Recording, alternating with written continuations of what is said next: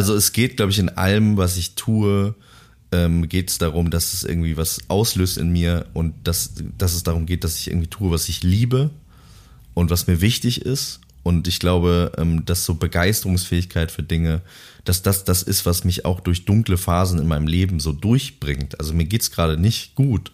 Aber wenn ich dann da beim Wrestling bin oder auch dann das noch Revue passieren lasse, dann habe ich so viel Glück in mir, zum Beispiel auch bei anderen Dingen, aber beim Wrestling irgendwie aktuell. Ähm, und darum geht es, glaube ich, mir insgesamt im Leben so die Scheinwerfer auf diese Dinge zu richten, aus denen ich irgendwie Energie ziehen kann. Hallo, ihr Herzensmenschen. Herzlich willkommen zu Ein gutes Gespräch, dem Podcast von Ein guter Plan. Ich bin Birte Filmer und spreche heute zum zweiten Mal mit dem wundervollen Max Richard Lessmann über alles, was uns in den Sinn kommt. Hunde, Wrestling, Klo-Meditation und wie wir die Scheinwerfer auf die Dinge ausrichten, die uns Halt geben. Viel Spaß beim Zuhören. Nehmt euch was mit. Ich sag einfach Hallo Max. Hallo, na? Na, ich finde es ganz, ganz toll, dass ich dich das zweite Mal hier begrüßen darf, dass wir das zweite Mal sprechen. Ich freue mich auch sehr. Wie lange ist es denn her, dass wir das erste Mal gesprochen haben? Äh, ein gutes Jahr. Es war letztes okay. Jahr im ja. März war das. Da war es noch kalt. Äh, genau, und äh, der Podcast war noch jung und ich unerfahren. und genau, jetzt haben wir äh, einen schönen warmen Sommertag im Juli und es ist viel passiert. Ähm, ja.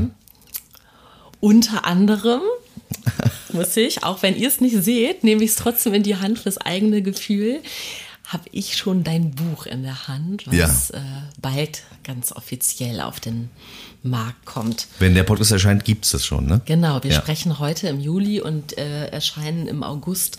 Und genau, Leute, jetzt ist es draußen. Max Richard Lessmann, Sylter Welle. So, das, äh, das muss direkt äh, zu Beginn gesagt werden. Ich stelle dich auch nicht vor. Ich frage dich auch. okay. es, weil irgendwie weiß ich nicht. Oder möchtest du dich vorstellen? Möchtest du, hast du sowas, wo du sagst, ah ja, das sind so die drei, die, wichtig, die drei wichtigen Dinge, die man jetzt gerade über dich wissen muss, du, die du selber wichtig findest? Also ich ähm, heiße Max, das ist vielleicht äh, Punkt eins. ich schreibe ist Punkt zwei. Und Punkt drei ist wahrscheinlich, ich habe einen sehr süßen Hund, der gerade auf dem Teppich liegt zwischen uns. Ja. Das sind die drei Dinge, die mich vielleicht am meisten ausmachen. ja, das fasst das ganz gut zusammen, finde ich schön. Das ist ganz, es macht eine ganz gute äh, Raumatmosphäre, so, ja. so ein friedlicher Hund, ne? Ja. Mhm. Und ich habe dir schon gesagt, ich habe eigentlich Angst gehabt vor Hunden viel. Ja. Und war auch insgesamt eher so abgeneigt, aber weil wir schon mit, mit Hund äh, aufgenommen haben, ist das jetzt bitte beim nächsten Mal, beim dritten Mal ist dann Tradition, ne? Dann, dann bringe ich zwei Hunde mit. Das, das werden ja. immer mehr Hunde. Der ganze Raum ist irgendwann voll mit Hunden. okay, gut, da muss ich drüber nachdenken. Deine Sneaker hast du ausgezogen, über die haben wir gerade gesprochen, weil du gesagt ja. hast, die kommen im Buch vor. Ja. Und ich habe gesagt, ich habe keine Ahnung, aber wir, komm, erzähl mir mal bitte was über die Schuhe. Warum sind die so special? Also ich, ich habe äh, so eine kleine Leidenschaft für Schuhe ähm, entwickelt. Also ich hatte die eigentlich immer schon, aber ich habe mich nie so richtig getraut, dem so nachzugehen, weil ich irgendwie dachte, ich verliere mich da drin. Ich glaube aber, das habe ich nicht gemacht. Ich, ich, hätte die Tendenz dazu, mich in so Sachen zu verlieren und dann zu übertreiben. Ich habe nicht unendlich viele Schuhe, aber ich habe sehr ausgewählte Schuhe und ähm, freue mich darüber, wenn die eine gewisse Geschichte haben oder wenn der Designer, die Designerin, die diese Schuhe gemacht haben, mir irgendwie was bedeuten. Und in dem Fall ist es ein Schuh, äh, den Sally Bembury für New Balance designt hat. Und ähm, der ist so ein Wanderfan. Es gibt einen anderen Schuh von New Balance, das wäre noch lustiger, wenn ich den dabei hätte, den Sally Bembury designt hat. Der hat nämlich hinten eine Pfeife dran. Also man kann in den Schuh reinpfeifen, als Hommage daran, dass viele Wanderer und Wandererinnen ja so, so Pfeifen dabei haben, falls irgendein Notfall ist, die irgendwo in eine Felsspalte fallen oder ein Schakal kommt oder so. Ähm, und da ist quasi die Pfeife am Schuh befestigt. Hast du schon mal reingepfiffen? Ja, ich habe schon oft reingepfiffen. Und dann letztens hat irgendjemand gesagt, du läufst damit durch die Stadt und dann pfeifst du da rein. Und darüber habe ich noch nie nachgedacht. Seitdem habe ich nicht mehr reingepfiffen. dass man ja auch durchaus ein bisschen was mitnimmt, wenn man so mit der Pfeife, dass die Pfeife vielleicht auch die Stadt inhaliert, während man selber gar nicht guckt. Ja. Die kann auf jeden Fall ihre eigene Perspektive erzählen, die Ja. Pfeife. Ja. So von so sehr, sehr weit unten. Ja. Ja, spannend. Im Ernst jetzt, ich finde es gerade wirklich spannend, mir zu überlegen, wie eigentlich die Stadt von so einer sehr tiefen Perspektive aussieht. Wenn man durch die Stadt laufen würde. Mhm. Ja, oder für den Hund, ne? Also das Ja. ist ja tatsächlich auch was, worüber, worüber ich nachdenke. Also der Hund, der ähm, nur die Beine sieht, dann auf einmal fassen irgendwelche Leute von oben äh, ihn an, ungefragt und so. Das finde ich, äh, das finde ich interessant. Wenn man einen Hund hat, dann merkt man, dass es fast nur Extreme gibt im Umgang mit Hunden, vielleicht aber auch mit Menschen untereinander, weil es gibt eigentlich nur Leute, die entweder Angst haben oder Leute, die, komplett grenzenlos sind. Und da gibt es so 10% der Menschen, die irgendwie Hundeerfahrung haben und wirklich Hundeerfahrung haben und nicht so, wir hatten mal einen Hund, da war ich drei Jahre alt, ich kenne mich mit Hunden aus, weil das ist, das sind nämlich meistens die Leute, die grenzenlos sind, die einfach den Hund anfassen. Ähm, und dann gibt es Leute, die die Straßenseite wechseln und andere, die, die, äh, ja, die dann wissen, wie man sich so ein bisschen drauf einstellt. Ich hatte gestern eine Situation mit einem Kind, ähm, das ihn streicheln wollte und ich habe so ganz ruhig mit dem Kind geredet und meinte so, ja, der hat ein bisschen Angst, ne? Das ist, ähm, musst vorsichtig sein und so. Also Brocky ist zum Glück kein aggressiver Hund und ist keiner, der bei Angst zubeißt. Aber ähm, in dem in der Situation war es wirklich ein bisschen, also ich habe mich sehr unwohl gefühlt, weil das Kind irgendwann angefangen hat, ähm, nach dem Hund zu hauen und ihn so zu erschrecken, weil der nicht reagiert hat. Also wie, wie so jemand, der so am, an den Gitterstäben im Zoo rütteln würde oder so. Und ich habe gemerkt, wie Brocky immer äh, komischer geworden ist und die Eltern haben, ich weiß jetzt gar nicht, wie wir darauf kommen, aber die Eltern haben dazu äh, mehr oder weniger nichts gesagt. Also haben so ganz so halbherzig versucht, dieses Mädchen davon abzuhalten. Und ähm, bis ich dann irgendwann gehen musste mit dem Hund, weil ich ja da ja auch eine gewisse äh, Pflicht habe, ihn zu schützen und ähm, gemerkt habe, der ist, der, dem, geht's gar nicht gut und ich fand das wirklich, fand das wirklich krass, weil es andere Arten von Eltern gibt, die, die sagen, sobald sie einen Hund sehen, pass auf zu ihrem Kind, was auch nicht die richtige Herangehensweise ist, ne, da so eine Angst schon einzuimpfen. Ähm, aber nicht zu sagen, wenn man nach einem Hund schlägt und den so erschrickt, ähm, das ist auch, also neun von zehn Hunden hätten in der Situation gebissen. Kann ich schon mal sagen für Eltern, die jetzt zuhören, falls euer Kind das macht, neun von zehn Hunden, wenn ein Kind mehrmals nach einem Hund schlägt, beißt er irgendwann zu. Ich habe eine ganz andere Frage. Ja. Hast du dich nicht getraut, das Kind zurechtzuweisen?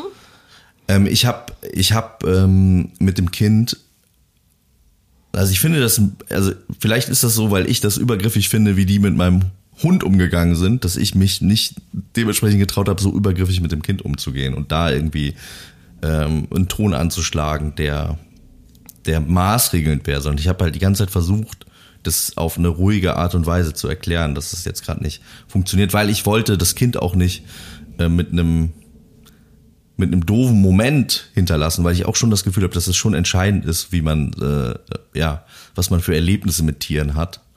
Und ich hatte irgendwie gehofft, dass wir das so hinkriegen, dass, dass das Kind merkt, ah nee, wenn ich ruhig bin, wenn ich nicht nach dem Hund schlage, wenn ich ihn nicht erschrecke, dann kommt er vielleicht zu mir.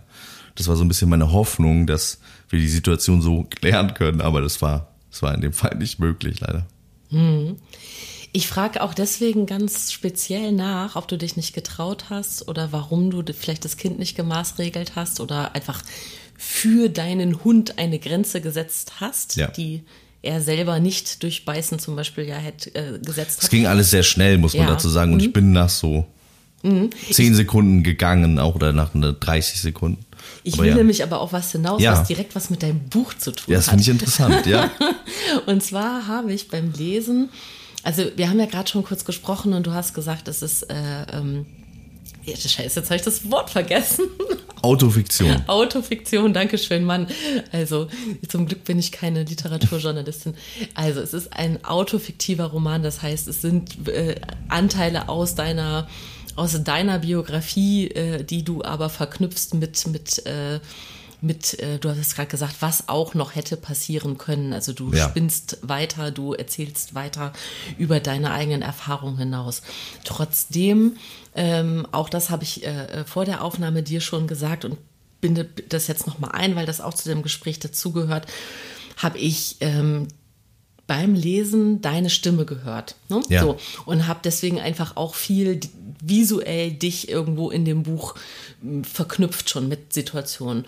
Und was jetzt bei dieser Hundegeschichte gerade aufgekommen ist oder der, die Geschichte mit dem Kind, die du gerade erzählst, die ja real passiert ist, ähm, dass ich beim Lesen des Buches aus der Erzählperspektive ganz oft so ein, so ein Unbehagen hatte, was hält er da alles aus? Also was, was, was hält er alles aus an, an Maßregelung oder auch an, auch aus, aus Liebe? Also es geht ja auch um die, die äh, Beziehung zu den Groß, zu den eigenen Großeltern. Ja. Und äh, da geht es eben auch um ja so so klare Familienstrukturen, wer wer wer ist, wer hat die Macht, wer hat irgendwie das Sagen Ja. und sich dem auch so hinzugeben, auch aus so einer familiären, einerseits aus einer familiären Liebe heraus, so habe ich es wahrgenommen, aber eben auch aus so einem, so ist es eben. Ja. Und das fand ich total spannend, so, ne, weil ich so dachte, naja, da, äh, ich, ich kann mir vorstellen, dass es vielen Menschen so geht beim Lesen, dass man automatisch das mit seinen eigenen verwandtschaftlichen Ja, ja. Äh, ähm, Machtverhältnissen auch so abgleicht, ne? Wer, wer, wer, wer hat das Sagen? Wer, wann, wann sind alle still, wenn Onkel Tralala oder Tante Tralala irgendwie was sagen oder Opa oder Oma oder was auch immer. Und das, äh, deswegen habe ich gerade gedacht, bist du vielleicht jemand, der generell eher aushält und ja, eher ich, schweigt? ja, ich glaube, das ist, das ist, äh, ja, das hast du nicht schlecht beobachtet. das ist schon so. Und ich habe, äh, glaube ich, einfach auch oft Angst davor, das Falsche zu sagen oder zu tun. Und gerade in so einer sensiblen Situation, also ich habe mein, um das nochmal ganz kurz zu sagen, ähm, ich, es ging sehr schnell und ich habe meinen Hund dann in letzter Instanz ja ge- geschützt, indem ich gegangen bin. Aber ich hätte mir eigentlich gewünscht, das in der Situation lösen zu können. Und ähm, ja, ja, ich, ja, ich glaube, ich neige zum Aushalten und ich merke oft erst sehr spät, dass eine Situation eigentlich nicht mehr aushaltbar ist für mich. Ich merke das oft erst an einem Punkt, an dem dann, wie in der Situation mit dem Hund, ähm, gehen für mich die einzige Option ist. Und ähm, ja, vielleicht hätte ich auch schon früher gehen sollen. Könnte man auch, könnte man auch sagen, vielleicht wär, wäre das Gehen leichter gewesen, wenn man früher gegangen wäre schon aus der Situation. Aber ich habe oft die Hoffnung, dass man es irgendwie zwischenmenschlich lösen kann, alles. Kann, das kann ich total gut verstehen. Also nur um das klarzustellen, von meiner Seite war da überhaupt keine Wertung Ja, drin, ne? ja. sondern eben eher die Neugierde, ob das so eine Art Muster ist, weil es eben mich direkt daran erinnert hat, das war so ein, so ein starkes Empfinden beim Lesen des Buches, dass ich gefühlt immer wieder äh, in den Erzählungen im Buch Grenzüberschreitungen zwischen zwei Mhm. Menschen Fall. wahrgenommen Ja, habe und die ja auch ganz bewusst so von dir erzählt werden als Autor, ne? dass du sagst, Mensch, da Ich glaube, manche sind bewusst erzählt worden und andere äh, würde ich wahrscheinlich selber gar nicht als solche wahrnehmen, sondern müsste darauf hingewiesen werden, ne? weil da so eine Normalität irgendwie auch äh, besteht, weil die Dinge so sind, weil die immer so waren. Und das ist, glaube ich, auch das, was äh, ja vielleicht, wenn man dieses Buch liest und sich dann abgleicht, für ein, zwei Erweckungsmomente vielleicht auch führen kann, dass man sagt, oh, krass, das war bei uns auch so. Ist das eigentlich gut, dass das so ist irgendwie? Ja. Total, ja. Und eben genau, und was ich ganz oft so äh, bei solchen, also was ich toll finde daran, äh, ähm, äh, so eine Art von Geschichte zu lesen, die wirklich so viele Generationen betrifft, ähm, das deckt ja vielleicht manchmal dann auch auf, wie sehr äh, Dinge, die in Familien stattfinden, äh, viel struktureller sind, als, das, Ja. als man sie individuell wahrnimmt. Ne? Also Ja. man denkt ja, ja, bei uns ist es ja so und so und versteht aber gar nicht, dass es vielleicht eine, eine Generationsfrage Ja. ist und eine Geschlechterfrage und dass eben die Geschlechterrollen eben auch generationsabhängig auch nochmal sich verschieben. Also dass es eben vielleicht sehr wohl auch in einer gewissen Generation sehr dominante Frauen geben konnte und Ja. sich das dann aber nochmal umgekehrt hat in der darauffolgenden Generation und wir jetzt vielleicht irgendwie die sind, die das irgendwie zuordnen können und dürfen, weil wir ähm, das Privileg haben, äh, relativ äh, sicher und, und geborgen aufzuwachsen und, und die Chance haben, überhaupt zu schauen, wie sind denn Ja. die Dynamiken und uns mit, mit Therapie und, und Psychoanalyse beschäftigen dürfen. Ne? Ja. Ja. Ja, wo du das sagst, es geht um vier, also es umfasst eigentlich vier Generationen, ne, die, die ganze Geschichte. Ja. Ja. Habe ich auch noch gar nicht so richtig drüber nachgedacht, dass das ja auch sogar die Elterngeneration meiner Großeltern vorkommt. Ähm, ja. Ja, oder sogar fünf, glaube ich, kann das, oder? Nee, nee, nee, nee, oder die, nee, vier. Genau, Genau, die Elterngeneration meiner Großeltern, meine Großeltern, meine Elterngeneration und meine Generation. Das sind Ja. vier, oder? Ja. Bin nicht so gut im Zählen, aber ich Ja. glaube, es sind vier. Ich, irgendwann kommen noch Kinder drin vor, da weiß ich aber Ach nicht, so, ob das deine Cousinen und Cousins sind oder, also nicht deine, sondern die des Erzählers, Ja. Max, oder ob das noch äh, Nichten und Neffen sind, dann wäre es noch eine fünfte Generation. Also auf jeden Fall eine große Zeitspanne von. Leben auch, ne? ja. Du hast äh, ähm, auch in, in, äh, auch auf Social Media dich viel zu dem Buch ja schon geäußert in den letzten Tagen und Wochen. Und äh, eine Sache, äh, die ich wirklich imposant fand, dass du gesagt hast, dass das seit über zehn Jahren, ich habe den genauen, also ich weiß nicht, 15 Jahre. 15 ja. Jahre hast du gesagt, ist der Zeitraum, die äh, diese Idee, dieses Buch zu schreiben. Ähm, Gab es dafür einen Auslöser? Gab es so einen Moment, wo du gesagt hast, das will ich jetzt schreiben, das will ich machen oder? Also ich habe ähm, bewusst diesen Zeitraum von 15 Jahren irgendwie gewählt, um das zu sagen, weil ich ähm, seit ungefähr 15 Jahren, vielleicht sogar ein bisschen länger, äh, öffentlich irgendwie Kunst mache. Ja. Und ähm, immer schon gerne einen Roman schreiben wollte. Das klingt jetzt ein bisschen kitschig, aber ich wollte auch tatsächlich immer zum Kiwi Verlag und wollte da irgendwie gerne, ähm, wollte das gerne machen. Und ähm, jetzt an diesem Punkt zu sein, dass diese Menschen da auf mich zugekommen sind und mich gefragt haben, ob ich das machen will. Und ich hatte da schon Ideen und habe schon irgendwie unterschwellig an vielen Sachen gearbeitet. Und ähm, das ist äh, für mich eben wirklich ein großer Traum, der, der so in Erfüllung geht. So wahrscheinlich der, der größte, wahrscheinlich das Wichtigste, was ich beruflich bis jetzt erreicht habe, ist überhaupt diese Veröffentlichung zu, zu haben und ähm, diese Plattform zu bekommen. Und diese Bücher, die jetzt im Laden stehen, mit diesem Cover, was eine Freundin von mir gemalt hat und äh, auf das ich so, so stolz bin, dass sie das gemacht hat. Jessine Hein, äh, eine ganz, ganz tolle Künstlerin, eine sehr große Ehre. Oh, es klingelt an der Tür. Ja. Aber wir ignorieren das einfach. Wir ignorieren das einfach. Okay. Ja. Ja. Solange der Hund nicht bellt, ist ja. ähm, ja, genau. Und, und diese, also ich, ich habe nicht seit 15 Jahren an diesem Buch geschrieben, aber ich hatte seit 15 Jahren die Vision davon und den Traum davon, ein, ein Buch, äh, einen Roman zu veröffentlichen und ähm, auch noch viele weitere, die da folgen werden. Also es ist für mich jetzt nicht ähm, so ein One-Off, sondern ich weiß, dass das das ist, äh, wofür ich hier bin. So, ich bin dafür da und ich habe auch, während ich den Roman geschrieben habe, es gibt ja vielleicht auch äh, bei manchen Leuten dann so eine Ernüchterung, wenn sie, also das kenne ich auf anderen, bei anderen Dingen kenne ich das auch, dass man eine Idee von was hatte oder eine Vision oder einen Traum und dann ähm, ist man da an dem Punkt und macht das und dann merkt man, ach so toll, wie ich das mir vorgestellt habe, ist es gar nicht oder man macht eine Tür auf und ist so, ja, hier will ich eigentlich gar nicht sein. Und bei mir war das bei dem Schreiben dieses Buchs äh, total gegenteilig, weil ich das noch besser fand, als ich das ohnehin schon dachte. Und ähm, für mich auch völlig klar war, ich schreibe direkt weiter und ich bin jetzt auch schon dabei, das nächste Buch zu schreiben. Und ähm, habe auch schon Ideen für drei, vier andere Bücher und weiß einfach, dass das, dass das genau richtig ist und dass es der richtige Platz und der richtige Ort ist. Was aber natürlich dann auch mit da reinkommt, und das ist auch das, was ich auf Social Media thematisiert habe, ist, dass man natürlich sich total wünscht, dass es den anderen Leuten auch so geht, die dieses Buch lesen, dass die auch sagen, ja, da gehört er hin, das soll er mal machen. Und dass ich nicht der Einzige bin, der sich so fühlt. Das ist natürlich, ähm, ja, das ist natürlich eine, ein Gedankengang, den man so hat, weil man als Künstler, als Künstlerin ja natürlich sehr abhängig ist vom Goodwill äh, der Leserschaft in meinem Fall. Und ähm, ja.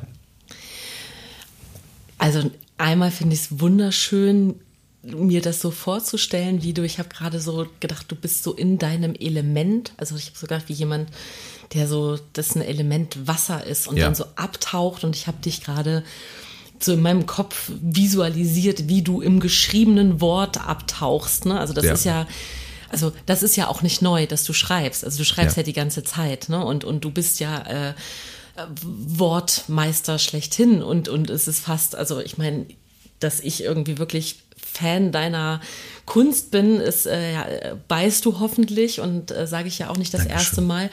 Aber äh, vor allen Dingen bin ich ja damit überhaupt nicht alleine, sondern du, also weißt ja auch hoffentlich, dass da wirklich zigtausende Menschen äh, wirklich also begeistert sind und, und, und, und berührt sind von dem, was du schreibst. Deswegen, ähm, und ich glaube dir das, dass du es aber trotzdem wirklich ernst meinst und Ja. so empfindest und dass das keine Koketterie Nee, ist. ist es- was ist ich noch nicht. krasser Ja. finde, dass du das wirklich äh, ernsthaft äh, erwägst, dass oder darüber nachdenkst, dass Menschen das nicht mögen können, aber das gehört dann eben vielleicht zu deinem Arbeitsprozess dazu. Ja, Ne? also ich versuche mir natürlich davon jetzt nicht das, was ich mache, irgendwie schwerer zu machen oder ich versuche nicht mitzudenken fürs Publikum oder so. Das finde ich sowieso, glaube ich, das ist, das ist, glaube ich, eine Sackgasse. Wenn man anfängt, äh, das so zu machen, dass man denkt, wie könnten andere Leute das irgendwie gut finden? Ähm, ja, aber trotzdem ist es ja, ich, ich wechsle quasi das erste Mal so ein bisschen das Fach. Also als die Leute das ähm, den Gedichtband gekauft haben, da wussten sie ja ziemlich genau, was, womit sie es zu tun haben. Und jetzt ist es der erste lange Text, ähm, also richtig lange Text, den ich, den ich veröffentliche. Deswegen bin ich einfach super, Entschuldigung, deswegen bin ich einfach super gespannt, wie, wie, das, wie das so angenommen wird und was das so mit den Leuten macht, die das lesen. Und bis jetzt muss ich aber sagen, die Leute, die es bis jetzt gelesen haben und die mit mir darüber gesprochen haben, ähm,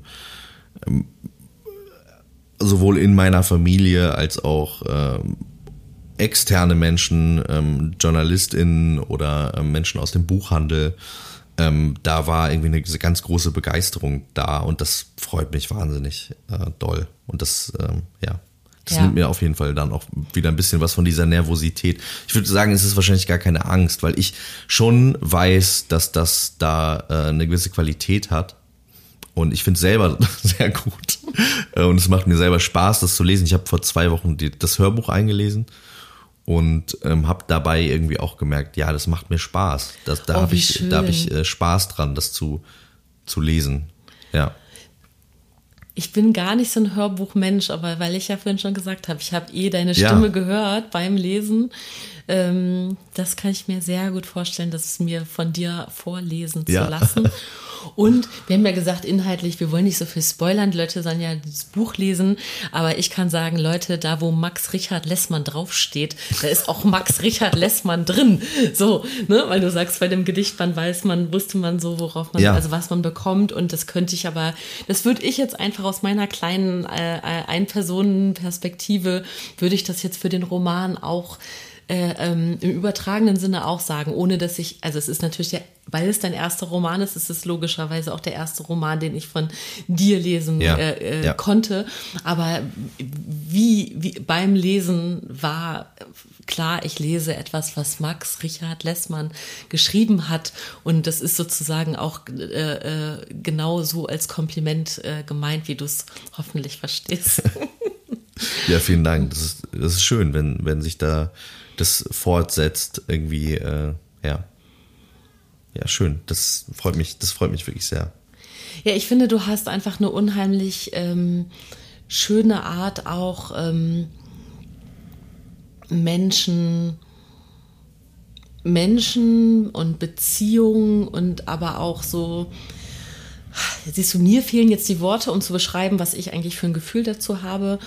Ähm, Atmosphäre, ähm, nochmal so in deinen eigenen Worten zu übersetzen. Also das ist ja das, was du in diesen, in diesen kurzen, knappen Texten, nämlich in deinen, in deinen Gedichten, äh, machst, das ist dir eben meiner, meines Erachtens nach in dem Roman auch gelungen. Also es, es gibt, es ist ein Gesamtwerk, aber es gibt auch so viele kleine Momente einfach da drin, also die so für sich auch stehen, wo ich denke, ah ja, das ist einfach jetzt so eine Beobachtung, das ist jetzt so ein Gefühl, da beschreibst du einfach gerade diese, diese eine, diese 20 Sekunden Atmosphäre, die jetzt in der beschriebenen Stelle, in dem Raum, an, in dem Ort stattfinden, mhm. zwischen den Menschen, um die es gerade geht. Ja. So, und das fühlt man. Also ich habe es dann gefühlt beim Lesen und dachte, ah ja, das kenne ich. Ich weiß, wie sich das jetzt anfühlt. Einfach weil du die richtigen Worte dafür gefunden hast, die mich gut erreicht haben. So, das war mein, mein, ja, mein cool. subjektives ja, äh, Leseempfinden. ja, ich glaube, dass das für mich. Ähm also es gibt ja dieses, es gibt ja dieses Klischee davon, dass es äh, nicht gut ist, über seine eigenen Witze zu lachen, ne?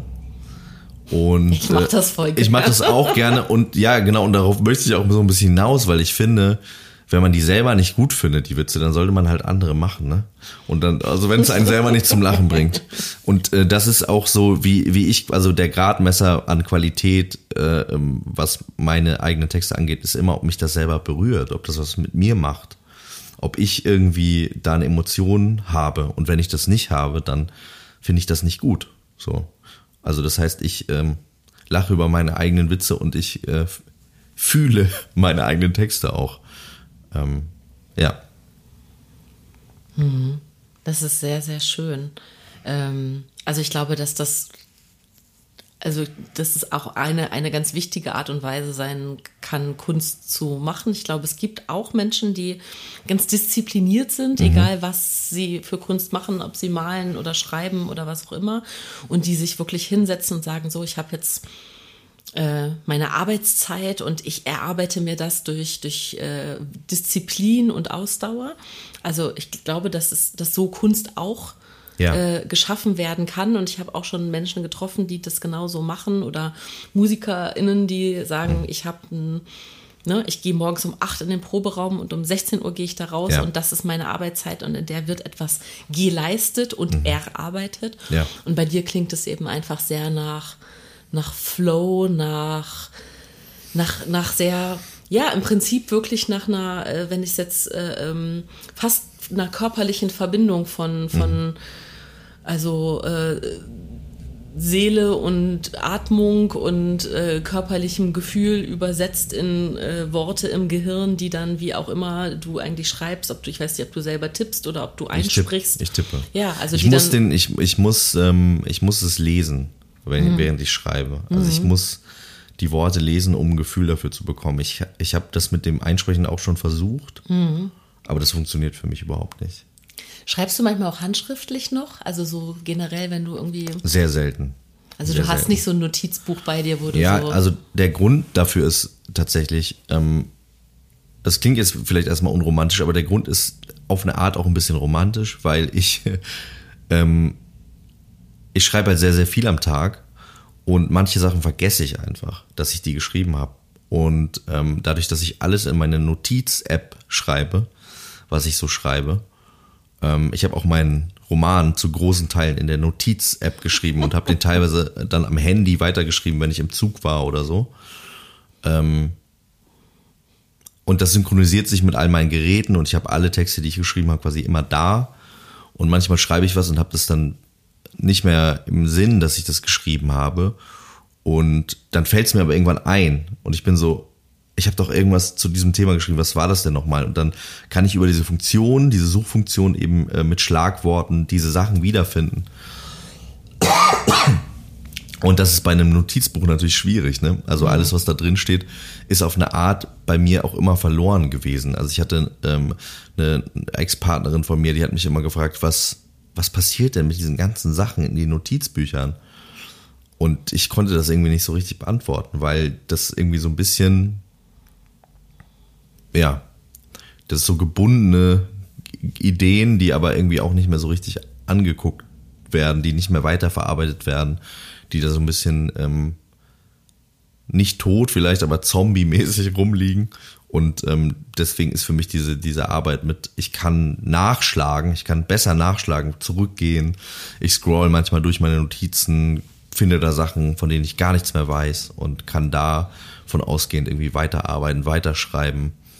Ähm, das ist für jemanden, der so viel schreibt und so viele Eingebungen, Ideen, Satzfetzen am Tag irgendwie so sich aufschreibt, ähm, ist das, glaube ich, der bessere Weg, wenn man nochmal was wiederfinden will, ist das direkt immer online zu schreiben. Aber eigentlich mag ich das auch, handschriftlich Sachen zu schreiben. Ich bin aber auch jemand, der keine Wiederholung mag. Und deswegen ist für mich dieses Ding, ich schreibe es handschriftlich auf und muss es dann noch eintippen, ähm, auch eine Hürde. Also weil ich am Ende des Tages muss ich es eintippen, weil ich das entweder als Gedicht veröffentliche oder als, ähm, als äh, Langtext und dann muss es ja sowieso in die, in die Maschine rein. Ja. Auf jeden Fall. Wobei ich dir prophezeie, dass du äh, ähm, natürlich bald sehr viel handschriftlich schreiben wirst, weil sich Menschen um äh, Widmung und, oh, ja. und äh, derlei äh, bitten werden ja. in die vielen Bücher. Und ich kann mir vorstellen, dass du äh, dass du da viel angesprochen wirst und das bestimmt ja auch gerne machst. Dann. Das mache ich sehr, sehr gerne. Wir haben, äh, also ich habe jetzt ein paar Lesungen gehabt, auch mit dem Gedichtband. Und das Signieren war ähm, mindestens so lang wie das äh, wie die Lesung, meistens äh, in vielen Fällen sogar länger. Und ich äh, finde es auch schön, sich da die Zeit zu nehmen. Und ähm, ja.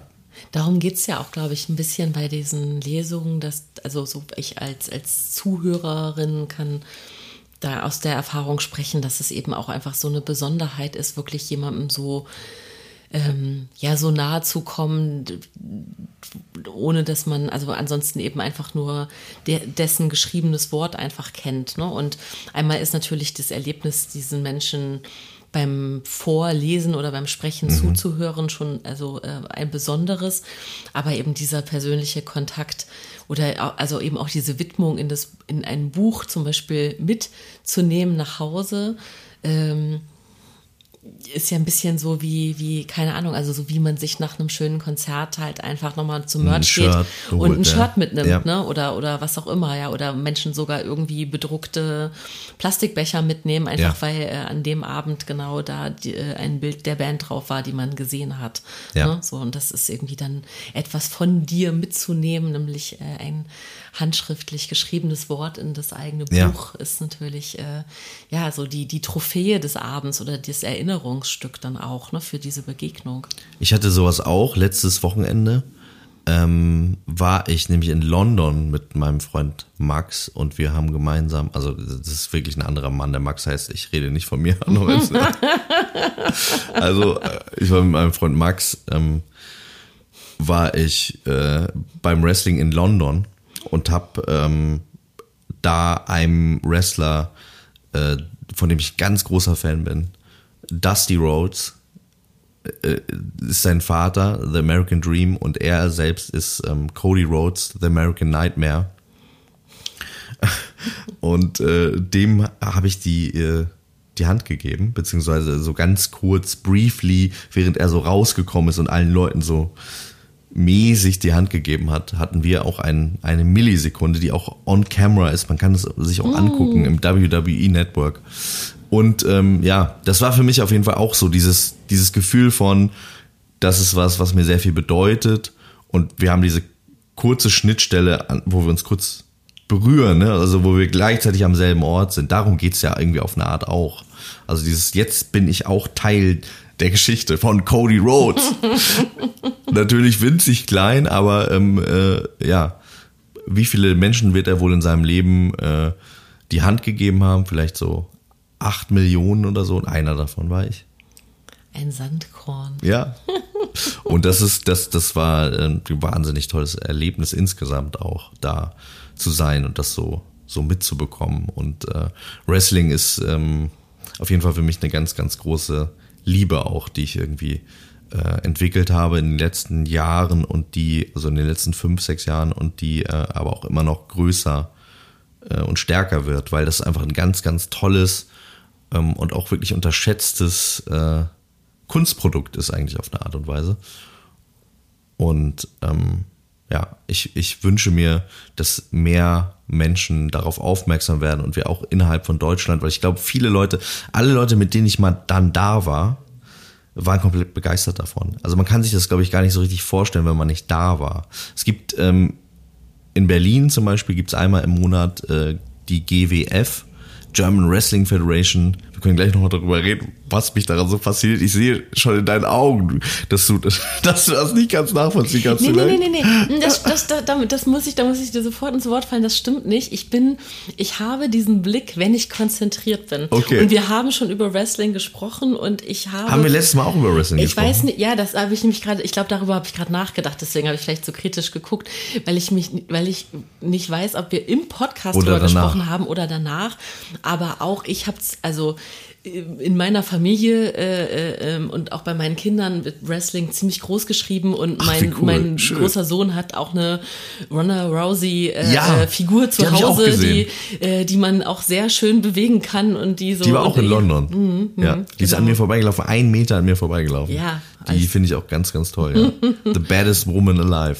Ja. Also ich kenne mich ein bisschen aus Ach, wie und cool. ich und ich und, und, also ohne dass ich selber Fan bin, aber ich verstehe die Faszination dazu, weil ich sie eben auch schon bei anderen Menschen erlebt habe und ich habe auch mit dir schon drüber gesprochen. Also Ja. ja.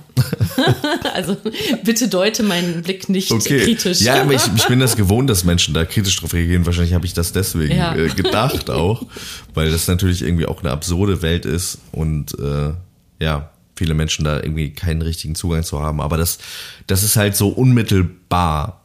Ähm, und was es eigentlich ausmacht, und das, das, irgendwie spannend, dass auf eine Art und Weise auch ein Bogen dazu, äh, zu meiner Arbeit oder was mir da irgendwie wichtig ist, ist das Interaktive. Also das würde an sich, wäre das nicht mal halb so gut, wenn nicht die Menschen mitmachen würden, die da sind. Also dadurch, dass da irgendwie ähm, 500.000, 50.000 Leute sind, die reagieren auf das, was im Ring passiert, die emotional sind, die schreien, die äh, stöhnen, die ähm, mitbangen und äh, ausrasten und sich freuen, dadurch wird wird das überhaupt irgendwas? Dadurch entsteht da was, dadurch lebt es und ähm, dadurch hebt es sich auch von anderen Sachen so stark ab, weil es keine ähm, Kunstform gibt, die so kooperativ mit dem Publikum ist wie Wrestling. Also es gibt natürlich bei Konzerten gibt's Momente, ähm, die wo das Publikum eine Rolle spielt oder mitmacht oder so. Beim Wrestling ist es so, sobald die Ringglocke ertönt und im Prinzip auch schon davor, ist ja in der Halle Stille. Also es ist ja anders als bei einem Konzert. Ja. Das heißt, wir hören nur das Publikum. Wir hören auch irgendwie, was da im Ring vielleicht für Geräusche kommen, aber das ist ja in so einer großen Halle, ist es ja, sind das ja verhältnismäßig leise Geräusche im Vergleich dazu, dass da 20.000 Leute im Fall von der O2 World in, in äh, London, wo wir waren, 20.000 Leute schreien und die für die Kulisse sorgen und dadurch eben auch die Atmosphäre prägen und die Wrestler und Wrestlerinnen im Ring reagieren direkt darauf, nehmen das mit auf, ähm, verhalten sich dementsprechend. Ähm, und das ist, äh, ja, was da an Atmosphäre, an Emotionen mit kleinen Gesten, mit kleinen Blicken erzeugt werden kann, das ist, äh, das ist, finde ich, un, unglaublich. Und ähm, wie gesagt, das wird bei mir auch noch mehr. Also ich dachte, ich hätte schon den, ich hätte schon den, den höchsten Grad daran erreicht, wie sehr mich das mitnimmt. Ich weine beim Wrestling und ich schreie vor Freude und ich habe Gänsehaut regelmäßig und ähm, ja, das jetzt habe ich wieder eine große Lanze dafür gebrochen, aber ich würde sagen, Leute, wenn ihr die Möglichkeit habt, geht mal dahin, guckt euch das mal an. Ähm, und um die Frage, die sich jetzt alle Leute stellen, kurz vorwegzunehmen, es geht nicht darum, ob das echt ist oder nicht, sondern das ist, ihr müsst es sehen wie ein Film. Wie ein, wie ein Film, an dem ihr live teilhaben könnt. Weil ich finde, das ist, das ist ein, ja, Oder Theater. es ist Theater, aber es Ja. ist mehr als das. Es ist Theater, bei dem ihr mit die äh, Leading Nebenrolle spielt. Also es ist so entscheidend, wie das Publikum ist. Es ist so entscheidend. Ihr könnt selber so stark auf das Produkt einwirken, wenn ihr in dieser Halle seid. Und das ist, ähm, also ich bin, lass mich auch gerne vom Gegenteil überzeugen, aber ich kenne nichts anderes, bei dem das so wichtig und so präsent ist, wie, wie beim Wrestling. Ja. Und weißt du was, Max? Ich mache jetzt was ganz anderes. ich sag jetzt einfach mal, das ist so ein Moment von Dankbarkeit für dieses gute Leben, das ganz so pathetisch wie es jetzt klingt, meine ich es auch, für dieses gute Leben, was ich habe, wenn ich diesen Podcast machen darf. Und auch ganz viel immer gefragt werde, ah ja, ist es jetzt ein Interview oder was ist das ja. und so. Und ich sage, nee, es geht ums Gespräch und es geht um die Gesprächskultur.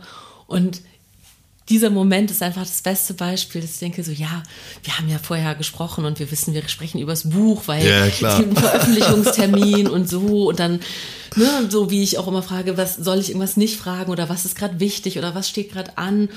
Und dann reden wir einfach und kommen zum Wrestling ja. und du schaffst es einfach du schaffst es einfach, mich mit irgendwie in diese Halle zu nehmen und mir das auch nochmal so richtig gut zu erklären. Ich denke, ah ja, okay, ich war ja selber tatsächlich noch nie bei einer Live-Veranstaltung und jetzt macht es noch mehr Sinn, wenn ich hier zuhöre. Wie, wie alt ist dein, dein äh, Der Große ist zwölf, der Kleine ja. ist neun. Willst du den mitnehmen? Ja, ja, auf jeden Fall.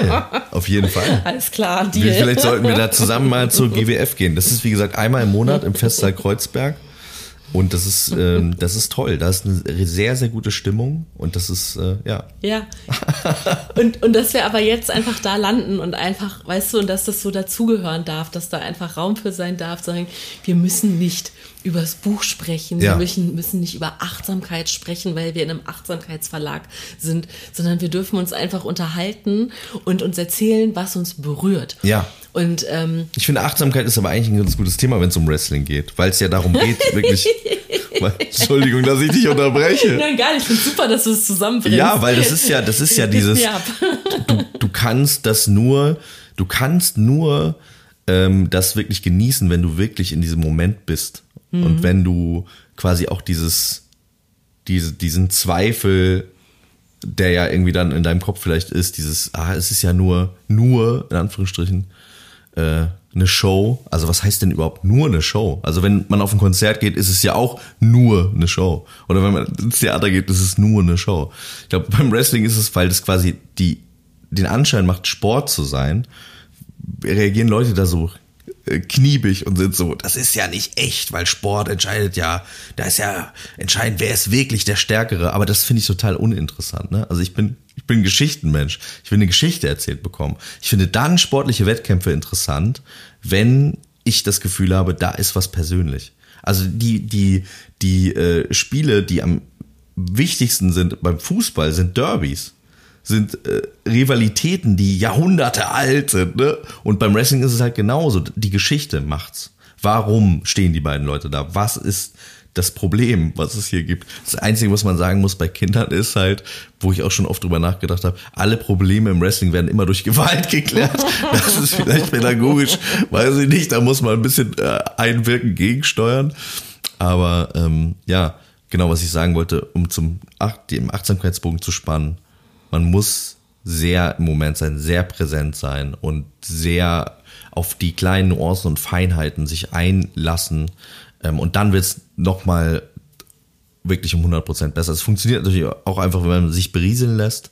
Aber wenn man wirklich da ist und an ist und ähm, ja, und sich der Rolle bewusst ist, die man in diesem Moment spielt. Ich war mit einem Freund von mir nämlich da und äh, der war das erste Mal beim Wrestling. Also ich habe das schon ein paar Mal gemacht, auch mit meinem Cousin. Das war auch ganz toll, aber äh, da äh, ist es mir jetzt gerade so eingefallen, ich war mit äh, meinem Freund Marek in Frankfurt beim Wrestling und was ja bei interessant ist, ist, dass auch die Bösen beim Wrestling ähm, ihre Art von Applaus bekommen. Und das ist, sie werden ausgebuht. Und ähm, ich war mit meinem Freund Marek da und der hat gesagt, ich finde den Bösen eigentlich besser habe ich gesagt, ja, wenn du den Bösen besser findest, dann buh ihn aus. Das ist sein Applaus. Das ist das, wofür er da ist. Wenn du ihn ausbuhst, dann weiß er, er macht das richtig, was er macht. Ähm, also das ist ein Missverständnis. Ne? Also dass man denkt, ich finde den viel cooler, ich möchte den anfeuern. Das macht quasi das Spiel kaputt. Das macht dieses Einverständnis, wir spielen jetzt hier gemeinsam was. Wir glauben jetzt gemeinsam das, was hier passiert, macht es kaputt, wenn man für die falschen Leute in diesem Ding, also man torpediert das. Äh, wenn, wenn man nicht boot, wenn man nicht die Bösen ausbuht. Ja. Ich habe hab gerade, Entschuldigung, ich habe gerade, mein, meine Assoziation dazu ist gerade wirklich, ich hoffe, du verstehst es nicht falsch, Kaspernde Theater. Ja, wirklich, ja, ja, doch, wo, total. Wo, wo dann so, ähm, ne, der, der Räuber Hotzenplotz oder das böse Krokodil kommt und dann die Kinder schreien, Vorsicht, Kasper, ja, ja. das Krokodil kommt Ja. von, also, ne, also Im Prinzip ist es, das ist genau eigentlich das. ist ja, es das, oder? ist Dass genau man das. so, ja. man, man warnt den Guten, Ja. äh, ne, und man sagt dem Bösen, hau ab. Ja. Und ähm, Ja. ja, mhm. Ja. Das ist eigentlich Kasper der Tat für, äh, für Ja. Erwachsene. Die Moralitäten sind relativ einfach. Es gibt Gut und Böse. Ja. Es wird dann aber natürlich auch irgendwie aufgebrochen und dann wird es halt interessant, wenn es da auch komplexer wird. Aber ja, Würdest du gern selber mitspielen? also ich würde auf jeden Fall gerne schreiben, weil das ist ja auch dann die Frage, die viele Leute stellen, wer entscheidet das, wer da gewinnt oder was da passiert oder so. Und das ist ja aber eine Sache, die fragt man sich bei einem Film ja auch nicht. Also wer entscheidet, dass jetzt Sylvester Stallone diese Waffe hat oder da jetzt langläuft oder den erschießt. Ja. Das sind halt DrehbuchautorInnen einfach. Also Ja. das ist genau das Gleiche wie, wie bei anderen äh, Filmerzeugnissen. Da sind Leute, das heißt dann anders beim Wrestling, das nennt sich Booker beim, beim Wrestling. Man, man bookt ein Match, aber im Prinzip ist es, du, du erzählst eine Geschichte, du schreibst eine Geschichte, du denkst dir aus, was passiert. Ja. Okay, also Next Life Goal, Booker beim Wrestling. Ja, das wäre auf jeden Fall für mich, das wäre, äh, das wäre für mich ein großer, äh, großer Schritt irgendwie und äh, nochmal eine ganz andere Welt. Ähm, ich habe ganz viele Ideen dazu, wenn ich irgendwo bei einem Event bin und irgendwie mir die Promos anhöre. Das sind diese Redesegmente, die es zwischendurch gibt, die nennt man beim Wrestling Promos.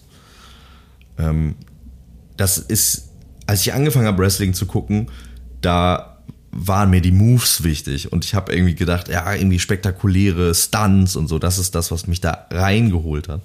Und mittlerweile sind es für mich andere Sachen. Mittlerweile sind es für mich die Entrances. Die Wrestler und Wrestlerinnen kommen raus, es läuft Musik, da entsteht schon Emotion.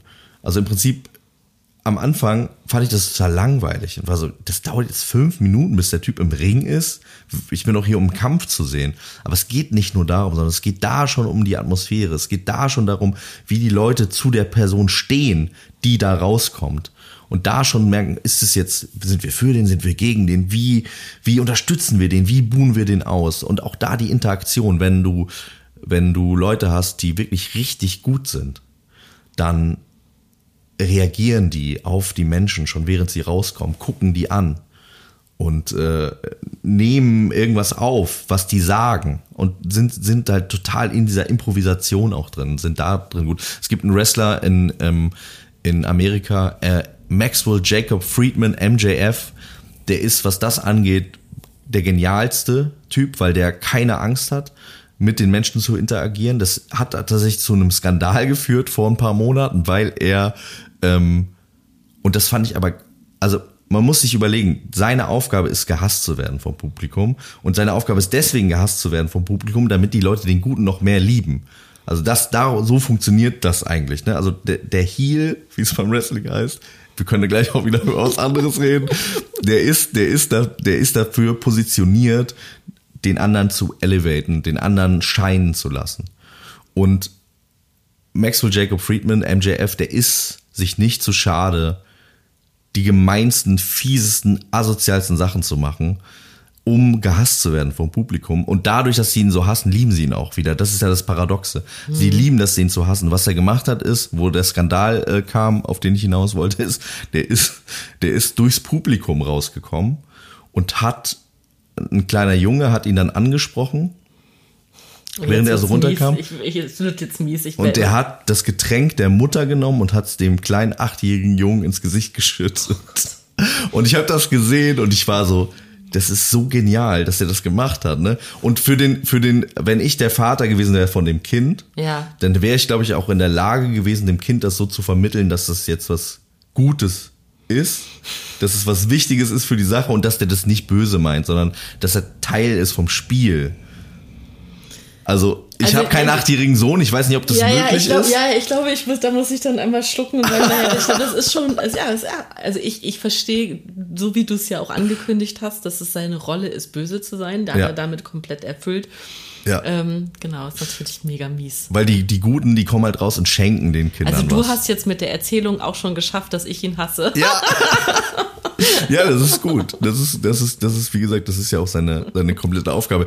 Und ähm, ich habe das halt gesehen und ich fand es halt genial, weil es so. Also, weil man denkt so, wer macht denn sowas? Also, das ist halt so drüber. Ähm, und der hat ihm jetzt auch nicht wirklich dadurch doll geschadet oder so. Und äh, also wenn ich dieses Kind gewesen wäre, ich wäre natürlich mein Leben lang stolz gewesen, dass MJF mir ein Getränk ins Gesicht geschüttet hätte. Ja, oder auch nicht. Vielleicht hättest du einfach die, die Rache geschworen, hättest gesagt, dieses. Genau darüber, genau darüber haben wir geredet. Ich habe mit meinem Freund Max darüber geredet, dass irgendwann in zehn Jahren dieser Junge, da wird MJF nämlich noch wrestlen, der ist relativ jung, dass der dann Wrestler wird und sagt, weißt du noch damals? Ja, Und jetzt, ja. jetzt bin ich hier Ja, und jetzt das ist hol die- ich. ja. Das ist die einzige äh, Möglichkeit, die Ehre wiederherzustellen, dass er ihn dann einfach fertig macht. Ja. Ähm, mein Therapeut fragt mich ganz oft, worum geht's hier eigentlich? Wenn ich irgendwelche Geschichten erzähle oder so, ne, dann ist sozusagen dann kurz mal diese Frage so, warum reden wir darüber oder so. Und das habe ich mich gerade gefragt. Hab ich gesagt, so was ist denn, gibt's, also, ne, wie sind wir zum Wrestling gekommen? Was Ich kann dir das sagen. Ich habe direkt eine Antwort darauf. Okay, dann darfst Aber du ich wollte dich nicht ich, unterbrechen. ich, ich habe auch eine, aber ich höre mir deine zuerst an. Also es geht, glaube ich, in allem, was ich tue, ähm, geht es darum, dass es irgendwie was auslöst in mir und dass, dass es darum geht, dass ich irgendwie tue, was ich liebe und was mir wichtig ist. Und ich glaube, ähm, dass so Begeisterungsfähigkeit für Dinge, dass das das ist, was mich auch durch dunkle Phasen in meinem Leben so durchbringt. Also mir geht's gerade nicht gut. Aber wenn ich dann da beim Wrestling bin oder auch dann das noch Revue passieren lasse, dann habe ich so viel Glück in mir, zum Beispiel auch bei anderen Dingen, aber beim Wrestling irgendwie aktuell.